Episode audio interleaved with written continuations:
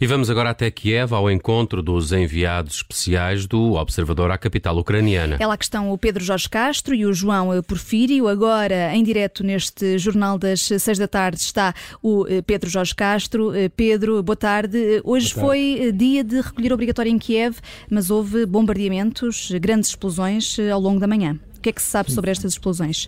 Provavelmente as coisas até estão, estão ligadas, é? o recolher obrigatório excepcional uh, foi justificado precisamente pelo, pelo aumento, de, por se temer um aumento da escalada, da escalada de violência russa uh, e uh, essas explosões foram sentidas, portanto houve, houve sirenes ao longo do dia, mas ao fim da manhã houve rebentamentos de facto muito intensos que foram sentidos, foram sentidos a cerca de 10 km de distância e vimos ao longe colunas de fumo a sair dois edifícios uh, no, no, centro de Kiev uh, e depois fomos ouvindo ao longo do, ao longo do dia tiros de artilharia Uh, também, também à distância. Uh, com, com, como é dia de recolher obrigatório e os jornalistas também não podem circular na rua, porque quem circular na rua sem credencial, sem uma credencial específica para este dia é considerado um inimigo e, portanto, pode enfrentar problemas, foi de facto difícil ir recolhendo informação ao longo do dia sobre, sobre aquilo que estava a passar.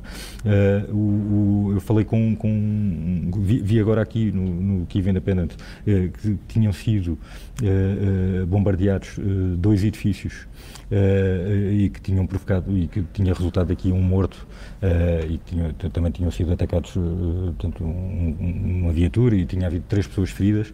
O, mas ao longo do dia falei com uma pessoa, um deputado, um deputado muito específico chamado Yegor Chernev, que tem, tem, portanto, se juntou às, às forças de defesa territorial e perguntei-lhe se ele sabia alguma coisa sobre estes bombardeamentos. Ele primeiro não tinha ainda informações, mas obviamente ele consegue circular. Ao fim do dia conseguiu dizer-me que tinha havido três, três edifícios que tinham sido atingidos. Uh, não consegui mais detalhes dele sobre exatamente que, que, que, que tipo de, de, de, baixas ou de mortos e feridos é que, é que, é que estes bombardeamentos tinham provocado.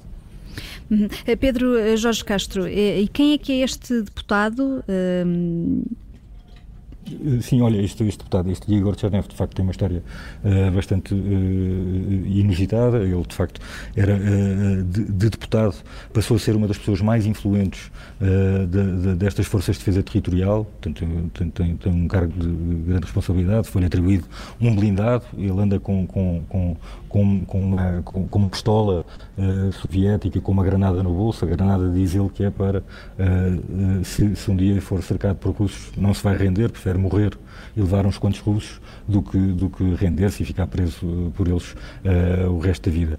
Uh, os outros tipos de funções dele, neste, no âmbito desta força de defesa territorial, da defesa do país, vai desde coisas tão, tão diferentes como ainda algumas missões mais diplomáticas, vá, digamos assim, que têm mais a ver com o seu trabalho de deputado, portanto ele uh, contacta deputados de, de, outros parlamentos para fazer pressão para, para adotarem posições mais favoráveis à Ucrânia e para conseguir, para conseguir de, de outros países toda uma série de materiais e equipamentos de defesa e de proteção que, que, que têm tido dificuldade em, em, encontrar, mas também trata depois de uma série de coisas mais operacionais, por exemplo, no dia em que falámos, tinha discursado de manhã numa reunião da OCDE, depois deu-nos a entrevista e depois a seguir ia numa carrinha de caixa aberta tentar arranjar um mecânico que conseguisse consertar um lança-minas. Uh, portanto, isto são coisas que de facto só acontecem no, num país em guerra, até os deputados uh, se juntam uh, às, às, às Forças Armadas e circulam de facto estão com, com armas, com a Kalashnikov, com a pistola e com a granada que, com que anda sempre no bolso.